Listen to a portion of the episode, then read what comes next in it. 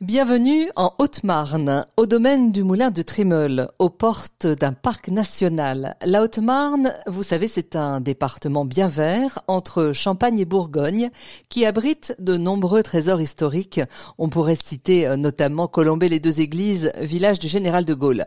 On y a déniché une petite pépite pour vous ressourcer, le domaine du moulin de Trimeul. On rejoint tout de suite Jérôme Nicolas. Bonjour Jérôme. Bonjour. Vous êtes aux commandes avec votre sœur de ce domaine pas comme les autres, en pleine forêt? Oui, on est en pleine forêt. On est euh, situé dans une euh, dans une zone un petit peu particulière qui s'appelle C'est une zone naturelle d'intérêt écologique, phonétique et floristique.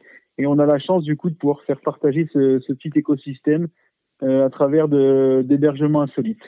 Alors racontez-moi pourquoi avoir choisi ce lieu spécifiquement? Eh ben en fait, euh, c'est suite à une reconversion. Euh, donc donc avec Christelle, je lui ai proposé de, de, créer un camping avec moi. Euh, elle a dit oui tout de suite. Et du coup, on a cherché un endroit qui, qui, qui se rapprochait un petit peu soit de l'un, soit de l'autre. Et du coup, on est tombé sur cet endroit et euh, je vous assure que c'était pas fait au premier au premier regard, mais moi, je suis tombé tout de suite amoureux du site et pourtant c'était c'était encore en friche avant qu'on qu'on entreprenne de, de le remettre en état. Alors souvenez-vous euh, le, moment où vous avez découvert cet endroit. Euh, comment vous avez réagi? Qu'est-ce que vous avez dit? Vous, vous nous dites je suis tombé amoureux, mais mais pourquoi? En fait, c'est un lieu qui, qui, qui, était préservé. Du coup, ça faisait dix ans que le propriétaire, l'ancien propriétaire, avait acheté et du coup qu'il n'y avait rien fait. Et en fait, euh, ben, en fait, on était on est on est en pleine nature, un peu de prairie, un peu de forêt. On est euh, dans un dans un creux de vallon. Du coup, il y a les, il y a les, il y a les falaises d'un côté, euh, le bois de l'autre. Enfin, c'était, euh, c'est une ambiance assez particulière et surtout, la propriété est traversée par un, par un ruisseau tufeux. Donc, en fait, c'est une succession de petites cascades et qui se termine, euh, j'allais dire en apothéose. Et en fait, par une grosse, une grosse cascade de tuf. Et en fait, c'est, c'est juste magnifique, voilà. Ah, c'est ça, avec la brume, c'est un côté mystérieux. Oui, oui, oui. Et puis, du coup, on est, on est ouvert à l'année, donc en fait, on peut y découvrir toutes les saisons c'est vraiment, c'est vraiment fabuleux. Voilà. Alors, qu'est-ce qui vous a plu aussi dans l'idée C'est que tout était à faire? C'est exactement ça. En fait, au départ, euh, j'avais proposé à Christelle de soit de reprendre un camping, soit de créer. En fait, on, on est vite, on est vite venu à l'idée de créer parce qu'en fait, euh, moi, j'aime bien bricoler et j'aime bien euh, retranscrire les idées que j'ai dans la tête. Donc, en fait, donc on est vite, vite, on est vite venu à être amené à faire le, la création en fait du, du domaine. Euh, j'imagine que dans un tel environnement préservé, vous devez avoir un côté euh, éco-responsable très prononcé.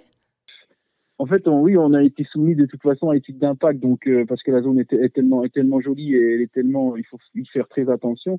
Donc en fait, on, a, par le fait, on, est, on est devenu éco-responsable parce que du coup, on a, on a, on a quasiment pas d'impact au sol avec les, avec les hébergements. Tout est, tout est sur vis de fondation, donc en fait, l'impact au sol est très minime on est en assainissement non collectif, donc voilà. Après, euh, c'est des microstations. Euh, et en fait, euh, comme on fait très attention au site, finalement, on, est éco-responsable. Et voilà, on s'attache aussi à utiliser des produits qui sont, sont écolabels. Et puis, on fait, on fait, on fait attention à tout ce qu'on peut, oui.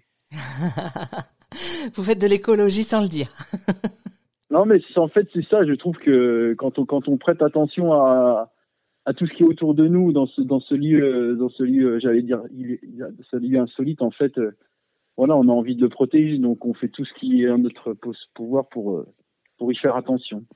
Alors pourquoi des hébergements insolites? Eh ben à l'époque ça avait le vent en poupe c'était c'était a priori une mode mais en fait il s'avère que le, le, la tendance euh, s'ancre dans les modes de consommation des, comment, des touristes. Du coup, euh, au départ, c'était un camping, euh, un camping pur et dur. Et du coup, euh, on est venu à se tourner vers là parce qu'effectivement, le site est du coup est très particulier. Hein. Au tout début, quand on a lancé le projet, on savait pas que c'était un site, un site, j'allais dire protégé, mais pas protégé, mais disons un site où il faut faire très attention.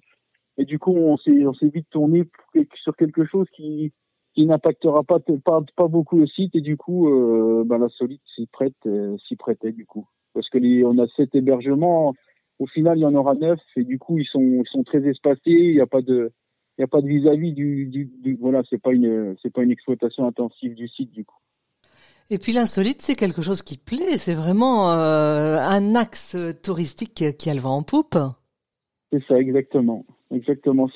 C'était à la mode et ça reste à la mode. Et je crois que ça le sera, ça le sera toujours en fait. Moi, je dis toujours que c'est le camping de demain.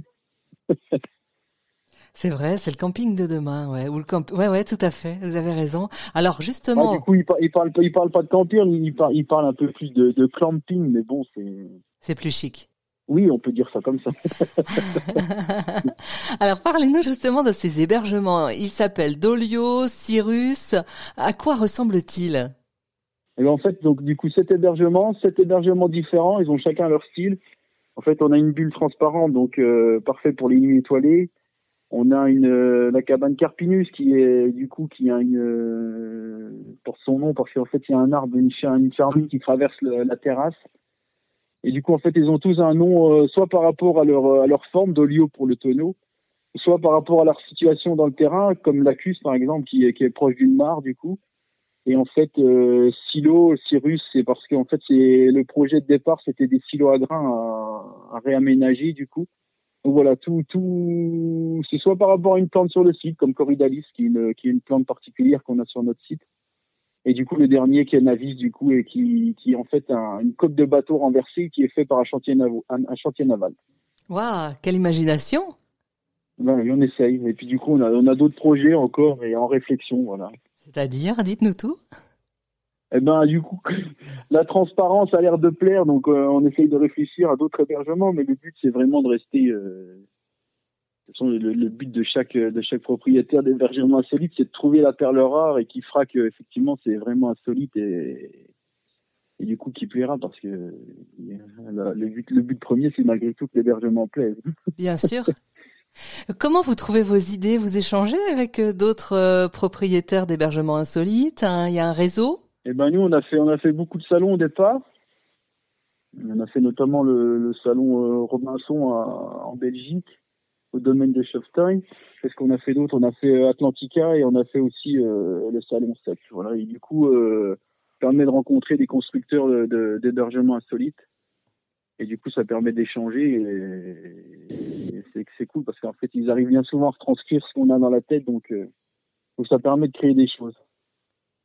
Euh, quelle est votre votre différence? Quelle est votre plus-value euh, quand vous accueillez les gens chez vous? Moi, je pense que la plus, notre plus-value sur le domaine, c'est vraiment c'est vraiment le site en fait, euh, avec ce ruisseau qui traverse la propriété. C'est vraiment voilà, on arrive, on pose la voiture, les voitures sont pas autorisées sur le domaine. On amène les gens en voiturette électrique sur les dans les hébergements et en fait je pense que dès que les gens arrivent au domaine, ils déconnectent et ça permet de se ressourcer. Quoi. Il y a même une cliente qui nous a dit que elle pensait pas que le paradis existait sur Terre. Donc voilà, c'est ce genre de, de, de, de retours clients qui sont, euh, qui sont gratifiants et qui encouragent à, bah, à continuer du coup parce qu'il y a encore à faire.